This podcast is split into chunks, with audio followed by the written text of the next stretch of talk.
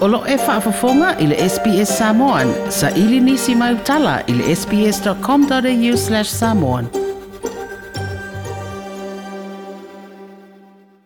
Talofa Rita. Talofa Ioane. Uh, first up, uh, how's the thesis writing going um, under these very trying circumstances?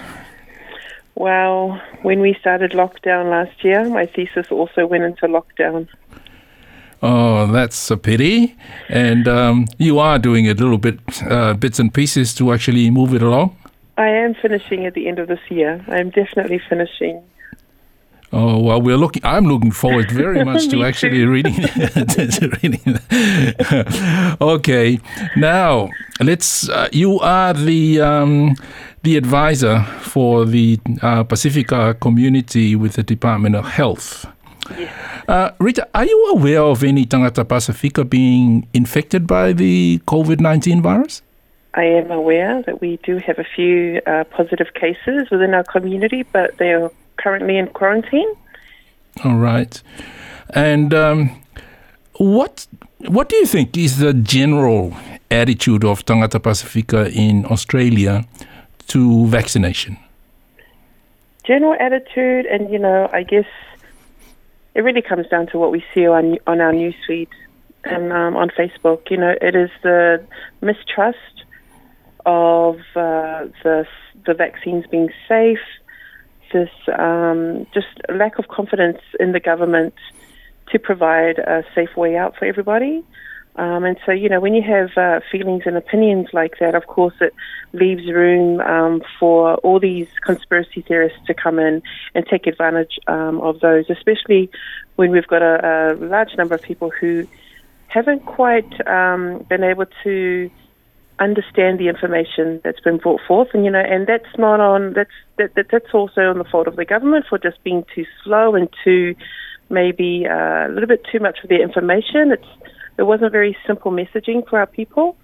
Uh, so over time, you know, the community started making noise. We need more simple messages. We need translations, and so we've been working on that. But now it's gotten to the point where, 18 months later, the vaccinations are here, and we've got people who uh, just don't believe in it. They don't believe in the vaccines. They don't believe in the government. Uh, everything's a hoax. These lockdowns are a waste of time. And when you have attitudes like that, you've got people who just won't pay attention to the things that we need to do, like social distancing, only one person out of the house. Um, you know, go exercise, but go with one other person. Um, things like see your doctor about uh, any information you need regarding vaccination um, eligibility and things like that. And people aren't really listening, and then you know the doors open for infection. And you know, with us in our community, one person's infection could mean a whole hundred. Uh, the people that that person's come into contact with in the last few weeks, and so it's a very difficult time, um, and it's a very dangerous time. So, the opinions of the people, you know, they are valid. They have their reasons for their opinions. So we're working hard to try and make sure that they get the right information and make the right decisions for the safety of our people, for the community. I guess one of the issues that need to be explained properly this hesitancy or reluctance among um, some, not all, but uh, some Tangata Pacifica to get vaccinated. Um, they need to understand that they themselves have had some form of vaccination um, when they were children, and um, their kids have had vaccination against um, polio, smallpox, measles, and, and what have you. That's right. You know, it was only a few short years ago that Samoa had to deal with the measles epidemic, you know, and that was taken care of when they had mandatory immunization program. You know, there was 85, 83 or 85 children's um, lives lost and a massive impact um, to Samoan communities all around the world. And I guess it's, it, you know, one of the biggest questions of the hesitancy with the vaccine is, you know, uh, lack of information, lack of understanding. But one of the biggest things is not really understanding the process, you know, the approval process. Why is it so quick? You know, there's a lot of talk out there. You know, the clinical trials, there's not enough clinical trials done. And there's an explanation that the government um, rolls out, you know, for why there aren't enough clinical trials, and it's not really the process being sped up. It's just been done in a way that's ensured that the vaccine is available, accessible now for the time because we, we needed a vaccine. But yeah, people do tend to forget, you know, a lot of us, you know, we're vaccinated from the um, measles, polio, rubella, hep A, hep B, all of that. Um, it's really hard, and I can't understand uh, or even uh, want to sometimes understand why people uh, forget these kind of things. But and also saying that you know their fears are valid, but uh, it's also a challenge as well. You want to reach out to Tangata Pacifica, including Samoans, to get tested and vaccinated. What's the strategy? Uh, I understand that you have um, a Samoan um, medical practitioner working with you on this. Yes, we've actually formed a Pacifica House Collective here in Victoria. It's a casual network. It really was set up for our Pacifica House professionals. It was set up for them to be able to support one another. Um, you know, there's a lack of jobs in terms of being Pacifica focused, you know, Pacifica specific roles here in Victoria. So by forming together as a network, you kind of allow information to be passed around a bit quicker within their little community. And also, I needed to tap into a network um, in regards to health.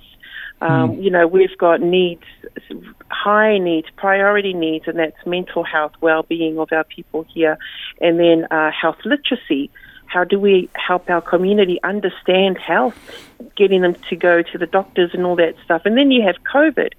So at a time like this, it's been very helpful to be able to turn to somebody and say, "Hey guys, I'm co-hosting a an info session with the Samoan church leaders in the next few days.